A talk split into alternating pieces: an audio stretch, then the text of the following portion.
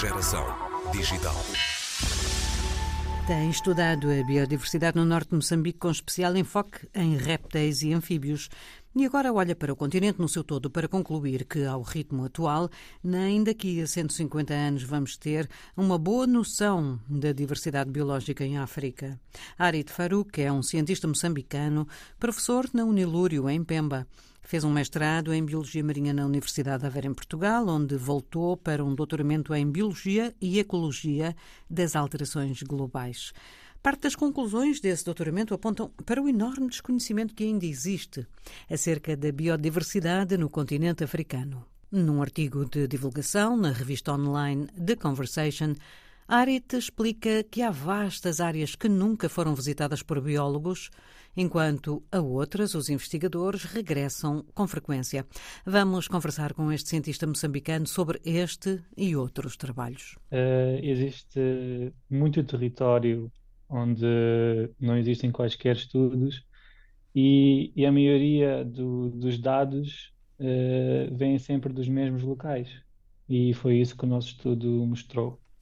Então, o que nós fizemos foi usamos a base de dados de, de museus de história natural do mundo e, e, nós dividimos a África em áreas de 100 por 100 quilómetros e fomos contar o número de anos que, que tinham dados. Então, algumas áreas tinham sido visitadas durante vários anos e outras tinham muito poucas visitas e algumas não tinham mesmo nenhuma visita por qualquer cientista. Isso, isso permitiu-nos mapear o esforço amostral ao longo da África e depois nós usámos mapas de, de espécies para prever o que é que existe em cada uma dessas áreas e depois com o que é previsto ocorrer e com o que é até agora encontrado, nós também calculamos eh, quantas vezes é que é preciso eh, visitar uma dessas áreas para encontrar, por exemplo, 50% das espécies. No seu artigo diz sim, até, sim. até 20, 27 expedições para uh, documentar metade das espécies que existem numa determinada sim. área. Uh, isto dá bem a noção de que um, é, é muito trabalho. Sim, e, e, mais, e estes dados vêm de três grupos que são os, os, grupos melhor conhecidos, que são os anfíbios, os mamíferos e as aves. Quando começamos a entrar em grupos muito menos conhecidos, como os insetos, por exemplo, e uh, então os, isto uh, sobe exponencialmente. No, nós não conhecemos nada do que é a diversidade de insetos de África, de aranhas, por exemplo, fungos fungos, então, existem uh, centenas, milhares de espécies por descrever no continente. As nossas estimativas foram de que, para, para aves, por exemplo, era preciso mais de, de 250 anos para visitar pelo menos uma vez. Uma vez. E nós percebemos também que, para encontrar 50% das aves, era preciso mais de 25 visitas. Então, então é, é, estatisticamente, nem foi possível prever quanto tempo é que era preciso para encontrar 50% da biodiversidade em África.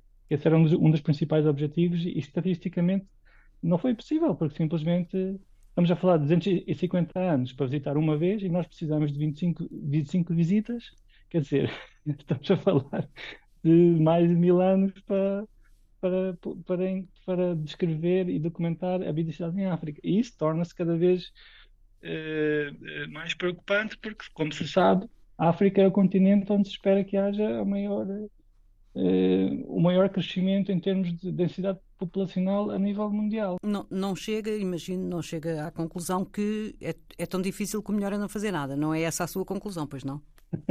não, graças a Deus que não. a ideia é que um, isto é uma oportunidade, é uma oportunidade para as, as universidades africanas de uh, uh, contribuírem para, para um conhecimento geral, nós percebemos que uh, muita informação que existe vem de cientistas que vêm da Europa, dos Estados Unidos principalmente, e estas, e estas visitas são de curta duração, né? porque as pessoas trabalham em instituições nesses, nessas regiões e só podem ficar uma semana, duas semanas, um mês a documentar a biodiversidade. Mas se estas pesquisas forem lideradas por instituições locais.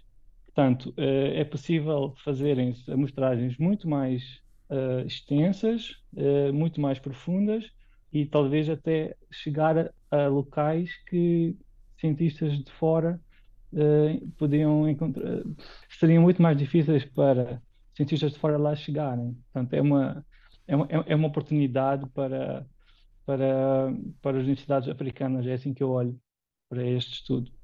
E conhece a sua universidade em África, é o Nilúrio, no norte de Moçambique. Sim. Conhece hum, outras universidades em África de outros países? Conhece minimamente, quero eu perguntar, o sistema universitário africano? Acha que é possível encontrar a vontade e os recursos humanos e financeiros para hum, incrementar, de facto, este mapeamento da biodiversidade? O que eu acho é que existem vários fatores que ocorrem ao mesmo tempo faz com que exista que existam muitas lacunas de conhecimento em termos de biodiversidade.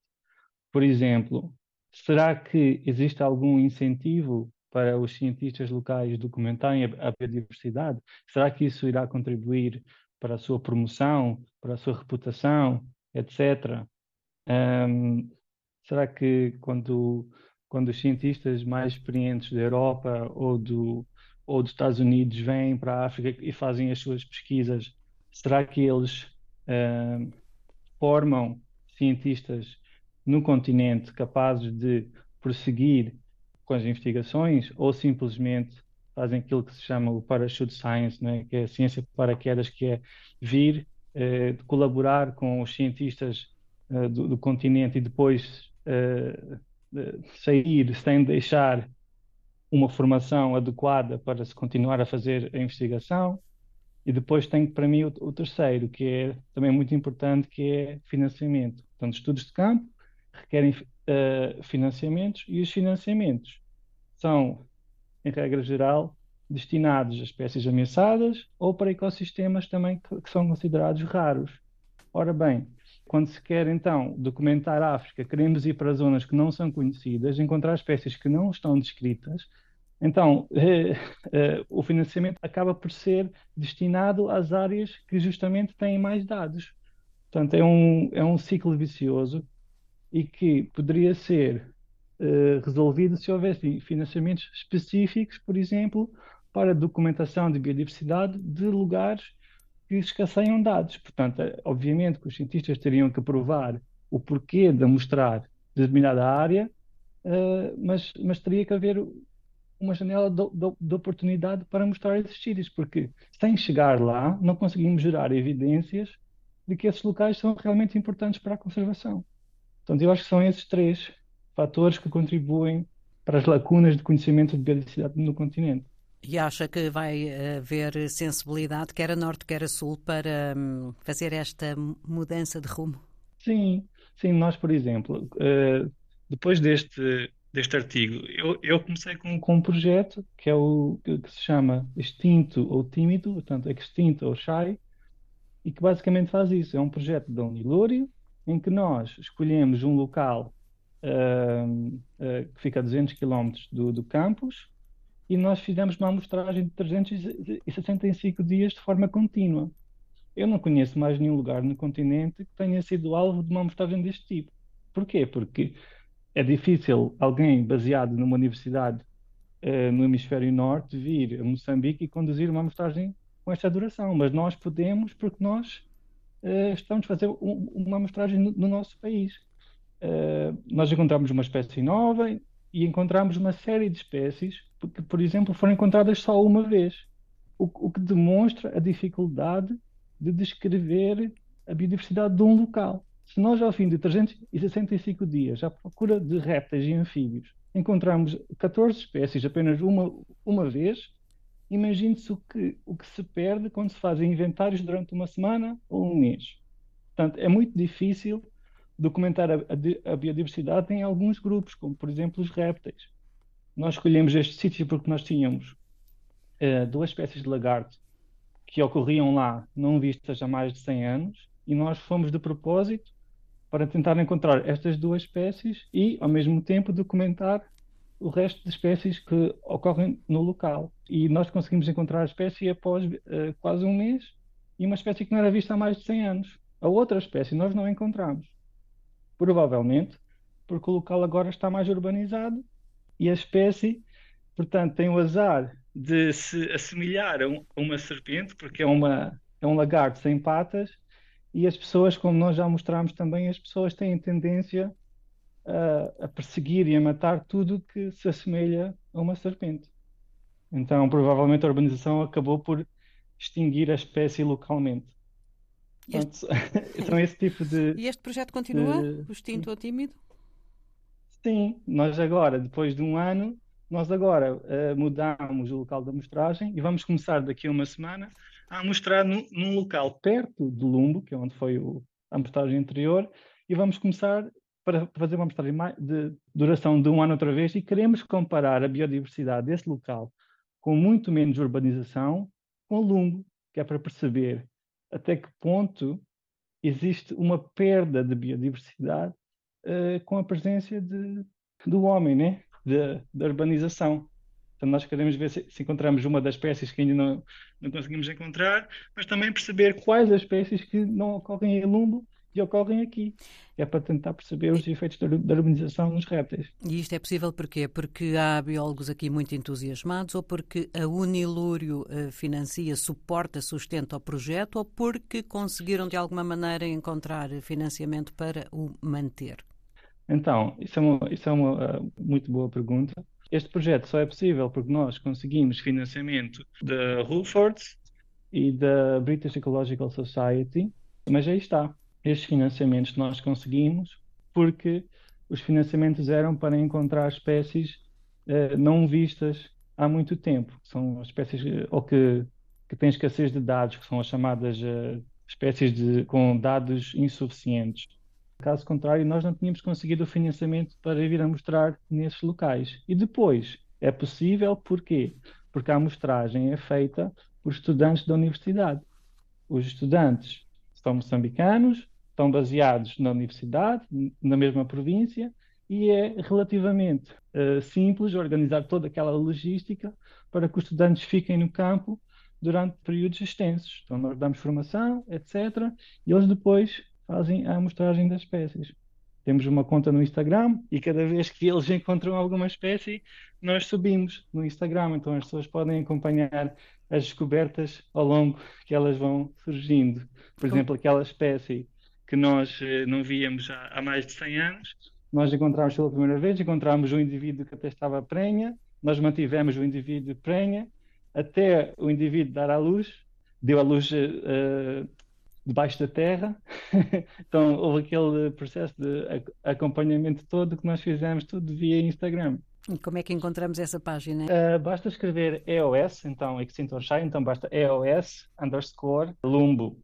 Lumbo porque é o local onde nós tínhamos, onde tínhamos o projeto. É importante para si fazer chegar o conhecimento ah, ao público, aos, aos não especialistas? Eu tento sempre eh, que, que as minhas pesquisas possam ser traduzidas para o público geral. É, principalmente, é, portanto, eu venho de uma universidade muito, muito humilde, um, venho de um país muito humilde e é importante que, que, que as minhas pesquisas uh, possam ser compreendidas e, e, possam ser úteis. Portanto, é um país com, com uma grande deficiência de, de informação e só faz sentido que a minha investigação contribua para portanto, diminuir as lacunas que nós temos. E os assuntos que investiga agora no norte da Europa são uh, relacionados com Moçambique? Portanto, os assuntos agora que eu faço no norte da Europa são, são estudos globais. Portanto, agora o que nós estamos a fazer é nós estamos a tentar perceber como é que as ameaças à biodiversidade em termos globais, então, ou seja, um mapeamento de ameaças como, por exemplo, a agricultura, a, a caça, a, o desflorestamento, como é que estas ameaças se sobrepõem com as áreas mais importantes de biodiversidade. Então, nós queremos mapear essas áreas, porque se a área é importante em termos de biodiversidade, mas não tem nenhuma ameaça, então tem uma prioridade baixa. Se a área tem muitas ameaças, mas uma biodiversidade muito baixa, eh, também tem, tem menos prioridade do que uma área que tem uma, uma biodiversidade muito importante e ao mesmo tempo muitas ameaças. Então nós queremos mapear estas áreas a nível global, algumas vão de certeza uh, cair uh, em África. E depois nós queremos perceber uh, quais é que são as variáveis socioeconómicas que determinam estas ameaças. É, é como aquele clichê do tipo, não é só atuar sobre os sintomas de uma doença, não é? Nós queremos também uh, atuar sobre as causas da doença. E, neste caso, nós queremos atuar sobre as causas das diferentes ameaças. Então, o que é que determina a caça ilegal? O que é que determina a agricultura? O que é que uh, determina a, o desflorestamento, a urbanização, etc. E tentar uh, propor medidas a nível global de como combater estas ameaças à biodiversidade e, e finalmente proteger os nossos ecossistemas né? que, so, que sobram. Arit Farouk, agora na Dinamarca, na Universidade de Copenhaga, num pós-doutoramento, mas sempre ligado à Unilúrio, em Pemba, onde ensina e investiga também a bem do conhecimento da biodiversidade em África, indispensável para se definirem as melhores áreas de conservação.